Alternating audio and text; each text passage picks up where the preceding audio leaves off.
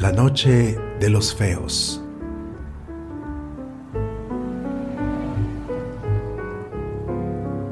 Autor Mario Benedetti.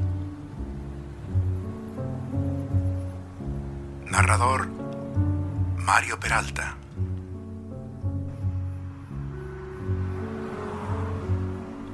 Ambos somos feos. Ni siquiera vulgarmente feos. Ella tiene un pómulo hundido. Desde los ocho años, cuando le hicieron la operación. Mi asquerosa marca junto a la boca viene de una quemadura feroz, ocurrida a comienzos de mi adolescencia. Tampoco puede decirse que tengamos ojos tiernos. Esa suerte de faros de justificación por los que a veces los horribles consiguen arrimarse a la belleza. No, de ningún modo. Tanto los de ella como los míos son ojos llenos de resentimiento, que solo reflejan la poca o ninguna resignación con que enfrentamos nuestro infortunio. Quizá eso nos haya unido. Tal vez unido no sea la palabra más apropiada. Me refiero al odio, implacable, que cada uno de nosotros siente por su propio rostro. Nos conocimos a la entrada del cine, haciendo cola, para ver en la pantalla a dos hermosos cualesquiera. Allí fue donde por primera vez nos examinamos sin simpatía, pero con oscura solidaridad. Allí fue donde registramos ya desde la primera ojeada nuestras respectivas soledades. En la cola todos estaban de a dos, pero además eran auténticas parejas, esposos, novios, amantes, abuelitos. Vaya uno a saber. Todos de la mano o del brazo. Tenían a alguien. Solo ella y yo teníamos las manos sueltas y crispadas. Nos miramos las respectivas fealdades con detenimiento, con insolencia, sin curiosidad. Recorrí la hendedura de su pómulo con la garantía de desparpajo que me otorgaba mi mejilla encogida. Ella no se sonrojó. Me gustó que fuera dura, que devolviera mi inspección con una ojeada minuciosa a la zona lisa, brillante, sin barba, de mi vieja quemadura. Por fin entramos. Nos sentamos en filas distintas, pero contiguas. Ella no podía mirarme, pero yo, aún en la penumbra, podía distinguir su nuca de pelos rubios, su oreja fresca, bien formada. Era la oreja de su lado normal. Durante una hora y cuarenta minutos admiramos las respectivas bellezas del rudo héroe y la suave heroína. Por lo menos yo he sido siempre capaz de admirar lo lindo. Mi animadversión la reservo para mi rostro y a veces para Dios. También para el rostro de otros feos, de otros espantajos. Quizá debería sentir piedad, pero no puedo. La verdad es que son algo así como espejos. A veces me pregunto, ¿qué suerte habría corrido el mito si Narciso hubiera tenido un pómulo hundido? ¿O el ácido le hubiera quemado la mejilla? ¿O le faltara media nariz? ¿O tuviera una costura en la frente? La esperé a la salida. Caminé unos metros junto a ella y luego le hablé. Cuando se detuvo y me miró, tuve la impresión de que vacilaba. La invité a que charláramos un rato en un café o una confitería. De pronto aceptó. La confitería estaba llena, pero en ese momento se desocupó una mesa.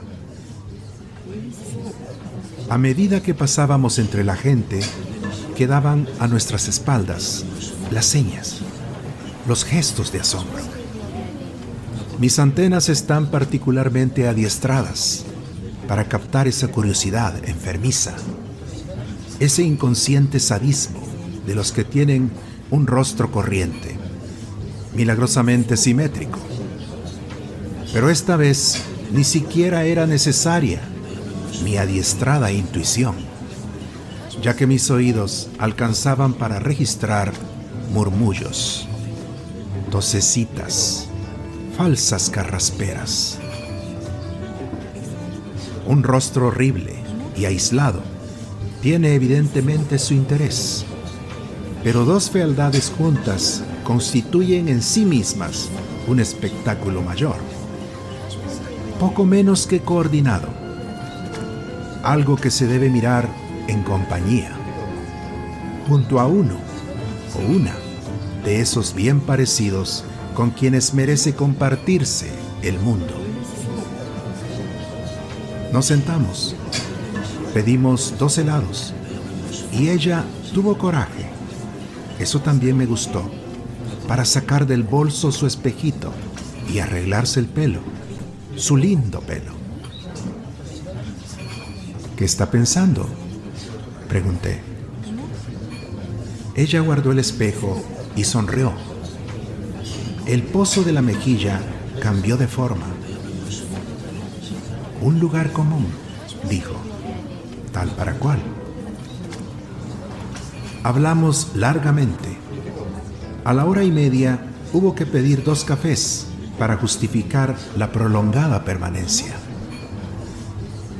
De pronto me di cuenta de que tanto ella como yo estábamos hablando con una franqueza tan hiriente que amenazaba traspasar la sinceridad y convertirse en un casi equivalente de la hipocresía. Decidí tirarme a fondo.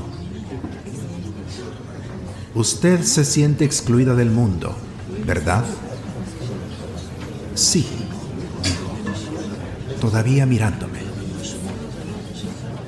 Usted admira a los hermosos, a los normales. Usted quisiera tener un rostro tan equilibrado como esa muchachita que está a su derecha. A pesar de que usted es inteligente y ella, a juzgar por su risa, irremisiblemente estúpida. Sí. Por primera vez no pudo sostener mi mirada. Yo también quisiera eso, pero hay una posibilidad, ¿sabe?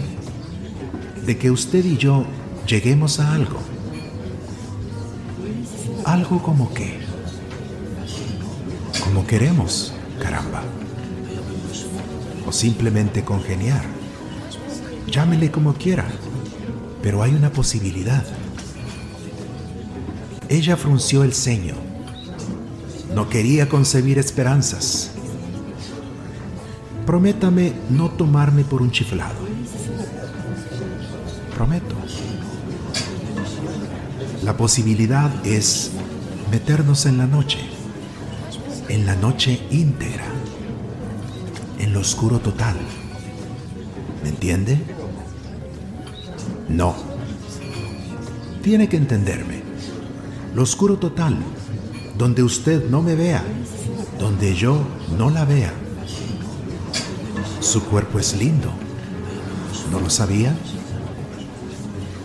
Se sonrojó y la hendedura de la mejilla se volvió súbitamente escarlata. Vivo solo, en un apartamento, y queda cerca.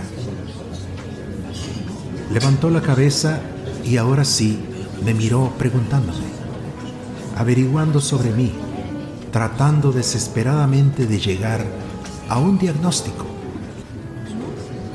Vamos, dijo.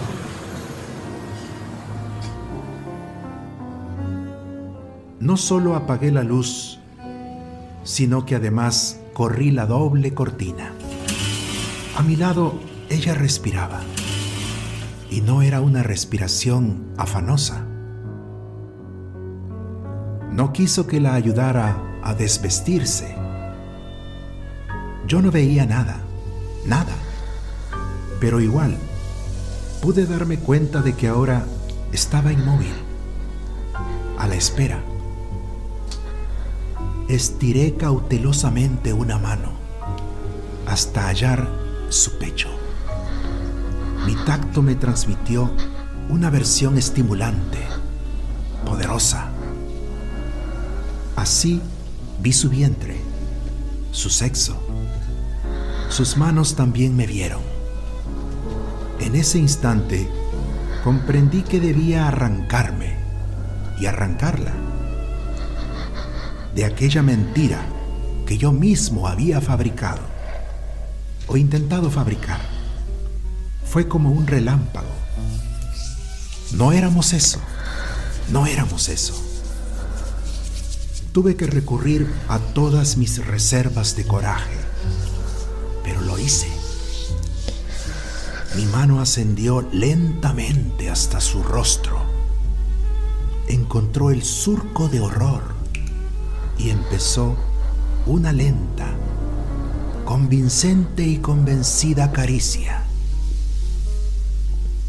En realidad mis dedos, al principio un poco temblorosos, luego progresivamente serenos, pasaron muchas veces sobre sus lágrimas.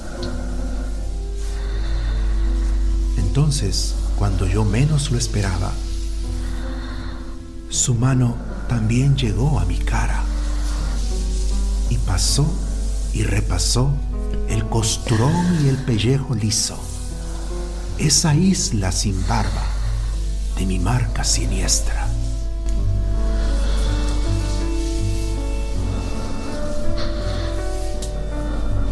Lloramos hasta el alba, desgraciados, felices